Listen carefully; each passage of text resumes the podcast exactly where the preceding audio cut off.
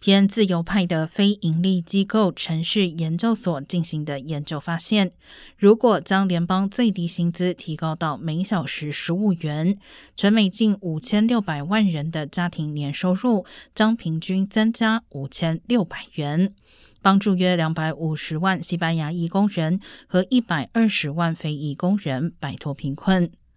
联邦最低工资自二零零九年以来从未调整，一直保持在每小时七点二五元。尽管有三十个州都立法规定了更高的最低时薪，反对的人认为提高联邦最低工资可能助长通货膨胀。